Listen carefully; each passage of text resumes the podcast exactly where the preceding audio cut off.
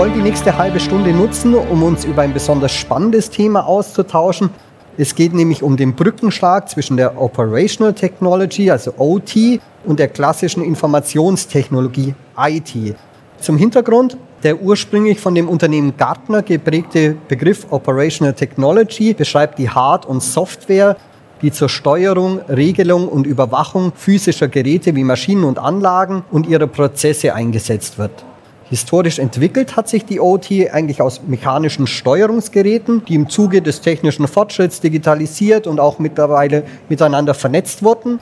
Dennoch war in der Vergangenheit die OT von den im Unternehmen eingesetzten IT-Systemen eigentlich getrennt, abgeschottet. Sie verwendete ihre eigenen Protokolle, Technologien, Schnittstellen. Und nun mit der zunehmenden Digitalisierung der industriellen Vernetzung, dem Internet of Things und natürlich auch dem Industrial Internet of Things kommt es immer mehr zu einer Verschmelzung. Fachleute sprechen hier auch von der IT-OT-Konvergenz, die einerseits natürlich viele Vorteile bietet, aber durchaus mit Herausforderungen und Risiken verbunden ist. Und eben über diese Herausforderungen und Risiken spreche ich heute unter dem Motto der Brückenschlag zwischen OT und IT oder worauf es bei Industrie 4.0 wirklich ankommt, mit Herrn André Panet, dem Geschäftsführer der Rodias GmbH. Einen schönen guten Tag, Herr Panet. Guten Tag, Zwick. Vielen Dank, dass ich hier sein darf. Herr Panet, bevor wir in die Thematik einsteigen, würde ich das nutzen, noch einmal die Firma Rodias kurz vorzustellen, denn ich bin mir sicher, nicht allen Zuhörern dürfte der Firmenname schon so geläufig sein. Denn im September 2020 verschmolzen die Gesellschaft für integrierte Systemplanung GIS aus Weinheim und die EAM Software GmbH, die wiederum beide Teile der Münchner Robo Industry Service Group waren, zur neuen Rodias GmbH. Können Sie erklären, wo die Tätigkeitsschwerpunkte von Rodias heute sind? Rodias, wie Sie schon sagten, ist die gemeinsame Nachfolgeorganisation von der ehemaligen GIS, unter der man sie auch kannte, und eben der ERM Software GmbH. Und wir machen im Prinzip das Gleiche, was wir auch früher schon gemacht haben. Wir machen Instandhaltungsmanagement Software, ERM Softwarelösungen für die Industrie und für die Energiewirtschaft, hier insbesondere für die Nuklearindustrie.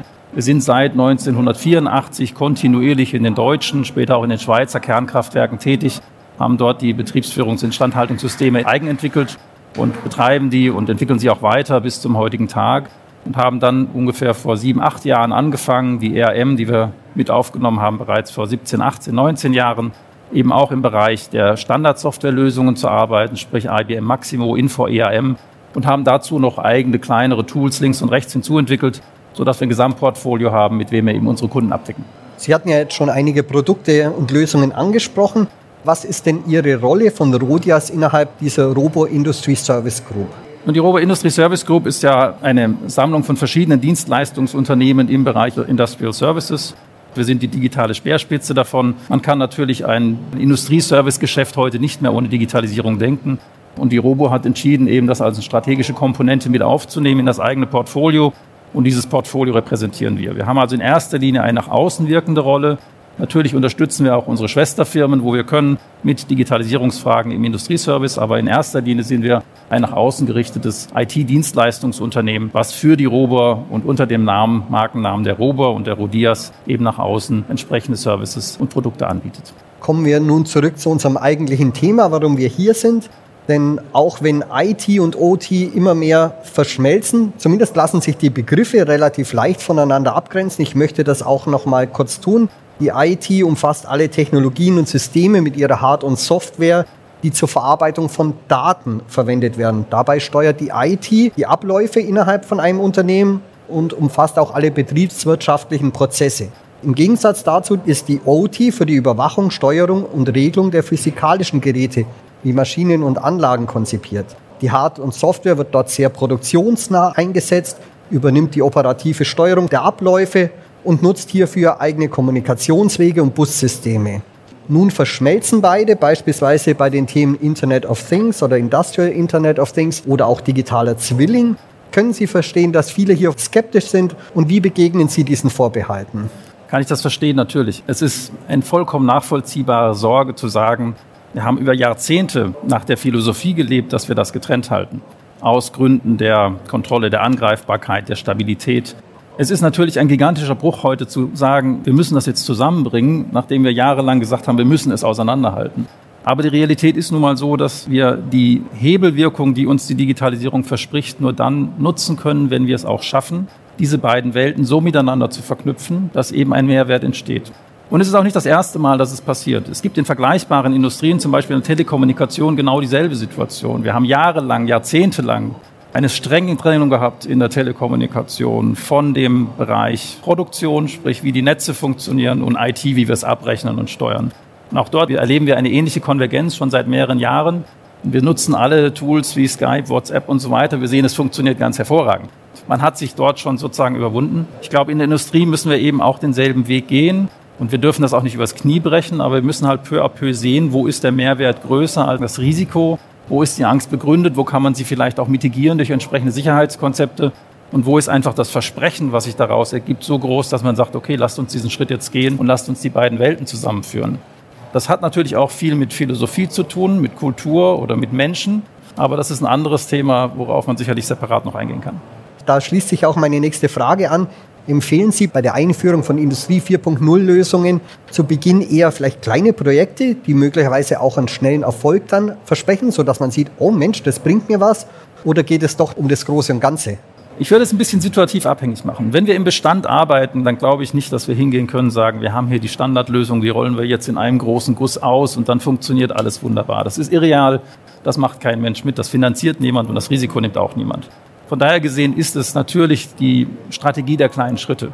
Das heißt, wir müssen an einzelnen Komponenten, wo wir vielleicht dediziert sehen, da funktioniert was nicht gut, da haben wir Verbesserungszwang und Druck, versuchen, ob wir mit neuen Technologien vielleicht Verbesserungen schaffen können. Und peu à peu à peu werden wir erleben und sehen, wo es gut funktioniert und wir werden sehen, wo es nicht gut funktioniert. Und daraus wird sich dann eine gewisse Bewegung entwickeln, dass das natürlich dann mehr und mehr durchgreift, sage ich mal, und durchsickert vielleicht in die verschiedensten Bereiche. Das ist ein jahrelanger Prozess. Ich glaube nicht, dass es ein Schalter ist. Das ist nicht realistisch. Anders ist die Situation vielleicht, wenn wir sagen, wir haben eine ganz neu aufzubauende Anlage. Und da sehen wir als Rodias schon uns in der Rolle, dass wir sagen, eigentlich wären wir als Rodias, als Instandhaltungsspezialist schon von Anfang an gerne mit am Tisch der Planung und sagen, pass auf, wir bauen eine neue Fabrik, lasst uns doch von Anfang an überlegen, wo bringen wir diese Welten zusammen, sodass wir von Anfang an die entsprechenden Vernetzungen haben, die entsprechenden Sensoren, die entsprechende Möglichkeit zu interpretieren und zu sehen und dass das Werk von Anfang an in ein lernendes System reinkommt, was sagt, okay, ich lerne, wie Instandhaltung gut bei uns funktioniert. Aber das sind zwei unterschiedliche Situationen. Greenfield sicherlich von Anfang an und vielleicht auch aus einem Guss oder zumindest in einem gemeinsamen Projekt. Im Bestand müssen wir peu à peu arbeiten. Wir müssen sehen, wo haben wir alte Maschinen, an die wir ran können, wo haben wir neuere Maschinen, wo wir schon was rausholen können. Und dann, wie gesagt, diese Themen der Sicherheit und der Wartbarkeit des ganzen Systems ja dann auch noch im Begriff halten. Und letztlich, was man auch nicht unterschätzen darf, ist, da ist so viel zu interpretieren und zu verstehen. Ja, wir haben, glaube ich, noch nicht das Schulbuchwissen. Wir sind in einer sehr frühen Phase und wir müssen uns ranarbeiten. Und das ist die Aufgabe, die uns als Vertreter, sage ich mal, der Instandhaltungsseite steht. Und auf der anderen Seite sage ich, die Leute, die die Betriebsführung, Produktionssteuerung verantworten, die müssen da auch den Schritt sozusagen auf uns zumachen, sodass man gemeinsam vorwärts kommt. Sie sprachen ja gerade von Projekten, dass es im Feld draußen eher die kleineren Projekte sind, mit denen man beginnt. Aber da kommen doch auch die klassischen Kennzahlen wie OEE e an ihre Grenzen, um solche Projekte wirklich bewerten zu können. Wir sind in Deutschland und Deutschland ist ein Engineering-getriebenes Unternehmen. Ich habe amüsanterweise auch gerade heute schon zum Frühstück mit einem Kollegen, der auch aus der Ecke kommt, viel gesprochen über das Thema Overall Equipment Efficiency. Natürlich kann ich damit messen, wie effizient etwas läuft. Und wir sind uns sicherlich auch alle einig, dass in vielen, vielen Firmen diese Ergebnisse, die wir bei dieser Kennzahl rausholen, nicht so sind, wie wir sie uns wünschen. Kann man immer noch was machen. Die Schwierigkeit bei der OEE ist, es ist ein retrospektiver Wert. Das heißt, ich kann natürlich rückwärts gucken und sagen, wie war es denn? Und ich kann dann vorwärts modellieren und sagen, wie glaube ich denn, dass ich es hinbekomme? Wenn man natürlich in so einem unbekannten Terrain ist, wie der Thematik, wir wollen digitale Zwillinge bauen, wir wollen irgendwelche Sensorwerte abfragen und daraus was lernen, dann sind wir natürlich ein Stück weit auch im Bereich Trial and Error. Das muss man so sagen. Das heißt, meine Fragestellung wäre, ist es wirklich sinnvoll, viel Zeit und Kraft und Energie in eine Modellierung eines künftigen OEI-Werts zu stecken und daraus dann eine Investitionsentscheidung abzuleiten? Oder muss man ein Stück weit nicht einfach sagen, okay, das ist jetzt einfach mal so weit, wir müssen dran glauben, dass das funktioniert und wir machen jetzt einfach mal eine strategische Entscheidung, hier mit Pilotprojekten erste Schritte zu untergehen. Vergleichbar, wenn man es vielleicht mal auf eine andere Lebenserfahrung ziehen würde, wäre es, Niemand heute zweifelt daran, dass wir in einem Auto einen Airbag haben, der mit einem Sensor arbeitet, der automatisiert auslöst. Kein Mensch stellt das Ding ab, weil er nicht dran glaubt. Niemand zweifelt, dass da irgendwo das Eissymbol kommt und dass es vielleicht draußen glatt ist. Also in unserer normalen Lebenswelt haben wir das schon längst akzeptiert. Und es fällt uns eben jetzt in dieser industriellen Lebenswelt noch schwer, sozusagen, das in der gleichen Weise zu verinnerlichen. Aber ich glaube, das ist ein Lernprozess und wir müssen uns einfach darauf einlassen und dann werden wir da auch Fortschritte machen. Das heißt, die Frage beantwortet, OEE ist für mich ein wichtiger Wert. Kann man alles vorher modellieren und darauf immer die Business-Entscheidung treffen? Nein. Glauben wir alle immer an die Excel und PowerPoints, die wir da gebastelt haben? Überlasse ich jetzt jedem selbst, ob er da, ob er da zu steht oder vielleicht auch weniger. Ja. Ja, wir sind ja jetzt schon ein bisschen ins Detail gegangen, haben so Projekte eben angesprochen. Digitaler Zwilling ist gefallen. Ich würde hier gerne noch mal einen Schritt zurückgehen und würde Sie gerne fragen, wie das aus Ihrer Erfahrung ist. Was ist denn die größte Herausforderung bei solchen Projekten? Ist es die technische Umsetzung und Abwicklung oder sind es nicht vielleicht eher intransparente Prozesse in den Firmen selber, die das Ganze blockieren? Also ich glaube, technisch haben wir keine Herausforderungen. Ne? Ich glaube, das ganze Thema Digitalisierung in Deutschland, das haben wir technologisch im Griff. It's no rocket science. Das können Startups in Deutschland, das können Startups in China, das können große Unternehmen hier und da. Das ist nicht die Herausforderung, nein. Die technischen Gegebenheiten en Detail sind sicherlich herausfordernd. Das wird immer so sein. Aber die eigentliche Schwierigkeit, die sehe ich schon, dass die strukturell und kulturell bedingt ist. Es sind natürlich nicht nur getrennte Technologiewelten gewesen, OT und IT, es sind getrennte Verantwortungsbereiche gewesen. Wir haben in der Instandhaltung manchmal sogar die Situation, dass die Instandhaltungs-IT nicht mal innerhalb der IT angesiedelt ist, obwohl sie wirklich eigentlich eine klassische IT ist. Also wir haben da einfach Strukturen, Gegebenheiten, Prozesse, die sich über Jahrzehnte zum Teil eingeschwungen und eingespielt haben, wo Personen natürlich auch ihre Funktion und ihre Aufgabenstellung haben.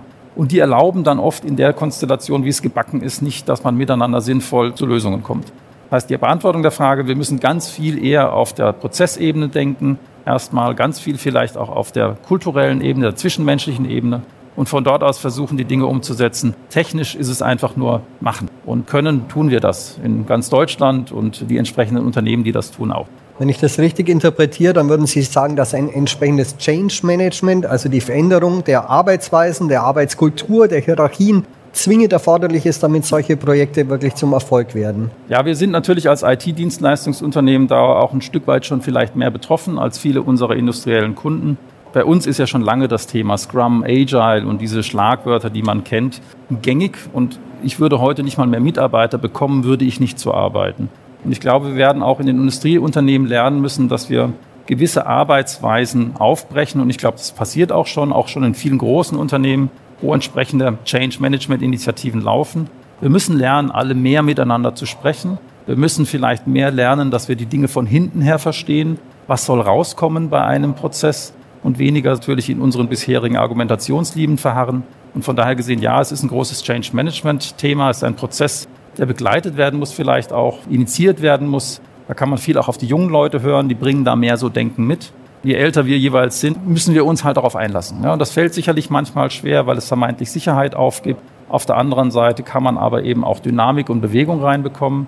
Und wenn wir besser werden wollen, dann müssen wir eben da ansetzen, wo wir noch Luft haben. Und wenn die anderen Pfade schon ausgetreten sind, dann, ja, dann ist das so, dann müssen wir eben machen. Viele Projekte funktionieren, aber viele scheitern eben auch, weil von den Mitarbeitern die Lösungen nicht angenommen werden. Was sind Ihrer Meinung nach so Schlüsselfaktoren, dass solche Projekte dann zum Erfolg werden? Oder lassen Sie mich noch ein bisschen bildhafter ausdrücken? Wie bekommt man den Instandhalter, also beispielsweise den Industrieelektriker, den Schlosser, dazu das Tablet zur Hand zu nehmen und derartige Lösungen wirklich praktisch zu nutzen? Dann will ich vielleicht mit hinten zuerst anfangen. Dass ein Schlosser, ein Elektriker, ein Instandhalter mit einem mobilen Endgerät arbeitet, das funktioniert relativ schnell, weil die machen das alle privat schon. Ne? Die kennen das, die finden das auch gut. Viele, weil sie relativ schnell sehen, wo sie sozusagen einen Erfolg haben.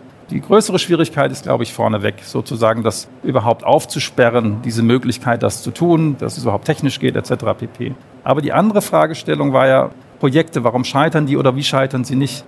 IT-Projektmanagement, und auch das ist eine Lesson learned der letzten 30, 40 Jahre, so lange machen wir jetzt große IT-Projekte, äh, hat gezeigt, dass es ganz viel mit Expectation Handling zu tun hat. Es hat damit zu tun, dass man die Erwartungshaltung der Beteiligten von Anfang an richtig setzt den Rahmen dessen, was man umsetzen will, richtig setzt und sicherstellt, dass man da eben nicht sozusagen schon über das Ziel hinausgeschossen ist, bevor man auch nur die erste Zeile Code irgendwo reingeschrieben hat. Wir müssen verstehen, dass IT heute etwas Hochkomplexes ist. Ja, die Zeit, wo wir eine IT-Lösung irgendwo in einer Box in der Ecke stehen haben und dann macht man einen Rechner an und dann sieht man eine Maske und das funktioniert dann, die ist halt vorbei. IT ist heute hochgradig interconnected, abhängig von verschiedenen Systemen, abhängig von externen Entwicklungen. Wir sehen mehr und mehr, dass das Ganze in die Cloud geht.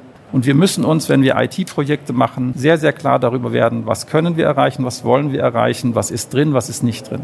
Dazu gehört auch, dass man die End-User insbesondere sehr früh mit ins Boot holt und auch sehr früh sehr offen mit denen spricht. Ja. Sie können nicht, und das haben wir immer wieder in Projekten, diese Wunschvorstellung erfüllen, dass ein Anwender sagt, ja, aber in meiner letzten Applikation, da war das Feld links oben und der Knopf war rechts unten und jetzt ist es genau anders. Die Art und Weise, wie Navigation heute gestaltet wird, die User Experience oder die Total Experience, wie man es heute nennt, hat sich eben auch weiterentwickelt. Und auch da müssen wir vielleicht lernen, dass sich Dinge bewegen und da müssen wir Leute halt an die Hand nehmen und sie umschulen und auch unterstützen bei diesem Veränderungsprozess.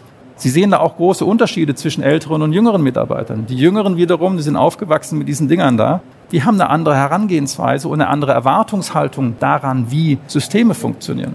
Das heißt, mein Tipp für viele meiner Kunden ist immer, bitte sprech nicht mit deinen alten Leuten, die schon jahrelang am selben Tool arbeiten, wenn du fragen willst, wie es funktionieren soll, weil die sind irgendwann in Rente. Irgendwann wirst du neue Leute brauchen. Und wenn du dann ein Tool hast, was so war wie vor 70 Jahren, dann werden die neuen Leute sagen, ich habe da keinen Bock drauf, weil die neue Generation einen anderen Anspruch hat an IT, wie sie funktioniert. Und deswegen müssen wir da eben auch wieder ganz viele Leute mitnehmen, auch wieder ein großes Aspekt von Change Management, aber auch sicherlich, wie gesagt, die Erwartungshaltungssteuerung schon bei Einstielen des Projekts in Absprache mit den Verantwortlichen bis hin eben zu den Bereichsleitungen, Geschäftsführungen damit man weiß, wo man raus will, was man rausbekommen muss und was hinterher dann auch zu einem Erfolg führt. Und Erfolg heißt, dass am Ende von hinten her geguckt man A, bessere Ergebnisse kriegt und man Mitarbeiter und Anwender hat, die sagen, hey, vielleicht war es eine kleine Hürde, aber unterm Strich ist es so viel besser, es macht mehr Spaß, ich komme schneller zu meinen Ergebnissen, mein Leben wird einfacher, ich kann meinen Job besser machen. Das muss der Anspruch sein von IT und nicht das Bewahrende. Dazu ist zu viel Dynamik in diesem Markt. Ja, vielleicht ist die Digitalisierung hier auch ein Schlüssel, um die Branche wieder attraktiver zu machen. Instandhaltung hat ja immer so ein bisschen das Problem, dass es nicht ganz so sexy nach draußen erscheinen mag, obwohl es ja eigentlich sehr spannend ist. Man kann ja wirklich sehr viele Dinge erreichen. Man ist in unterschiedlichsten Bereichen unterwegs. Und hier könnte die Digitalisierung die Instandhaltung auch interessanter machen für Jugendliche. Auf jeden Fall. Man spricht dann bei uns ja wieder in der Industrie vom Gamification-Faktor. Ne? Das muss so ein bisschen auch einen spielerischen Touch haben. Nicht im Sinne, dass man spielt, aber im Sinne von, dass es eingängig ist, dass es Freude macht, dass sozusagen ein Feedback sichtbar ist. Ich mache was und ich sehe, was rauskommt. Wir haben für einen unserer Kunden eben zum Beispiel eine mobile Lösung geschaffen, wo das Serviceteam nach außen fährt und die gesamte Abwicklung des Servicegeschäfts außen beim Kunden vor Ort über eine mobile Lösung macht. Die sehen, was für Ersatzteile sie brauchen, bevor sie in das Objekt reinlaufen. Sie fotografieren den Zustand in der Ist-Situation, sie fotografieren den Zustand nach der Reparatur. Sie schreiben direkt den Auftrag zurück zum Kunden, sodass das auch gleich automatisiert ist. Die haben eine hohe Zufriedenheit bei ihren Servicetechnikern, weil die sehen, was sie machen und die sehen sofort, wenn die nach Hause kommen, die Ergebnisse. Die können sozusagen auf Knopfdruck sehen, was sie verdient und erarbeitet haben an diesem Tag.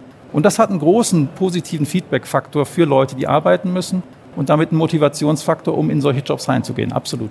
Ja, gerade im Service, glaube ich, profitiert man hier außerordentlich wenn man die Aufträge eben in der Früh aufs mobiles Endgerät bekommt, wenn man Zugriff auf eine Routenplanung hat, die vielleicht noch optimiert abläuft, wenn man im Hintergrund gleich sieht, welche Ersatzteile man hinten im Auto hat, welche man benötigen könnte oder auch was die Servicehistorie einer Refschiene oder Anlage Wenn ich auch nur weiß, wo ich hinlaufen muss. Allein das schon mal. Ne? Ja, also auch ja. das ist ja oft schon mal. Wo, wo ist es denn jetzt? Und da kann ich Indoor-Navigation nutzen. Ich kann wenn ich extern bin, natürlich über Landkarten arbeiten. Das hilft und wenn es integriert ist in eine Lösung, dann macht es meinen Tagesablauf leichter. Und damit habe ich natürlich die Möglichkeit, Verlust und Reibung zu vermeiden und gleichzeitig Motivation hochzuhalten. Ja, vielen Dank, Herr Panet, für Ihre Ausführungen. Die Frage, worauf es bei Industrie 4.0 wirklich ankommt, die wird uns sicherlich noch in Zukunft weiter beschäftigen. Ich persönlich nehme für mich jetzt vor allem zwei Aspekte aus unserem Gespräch mit. Nämlich einmal, dass man auch beim Thema Industrie 4.0 klein und projektbezogen anfangen kann. Und, und das nehme ich auch hier mit, Industrie 4.0 ist ja auch eine Art Baukasten, wo ich meine eigenen Vorstellungen auch umsetzen kann. Ganz herzlichen Dank dafür, dass Sie das so verständlich dargestellt haben. Vielen Dank für die Einladung. Und auch bei Ihnen möchte ich mich für Ihr Interesse bedanken.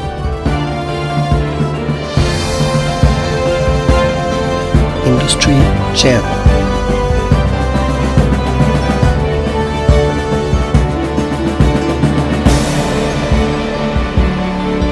The voice of industry.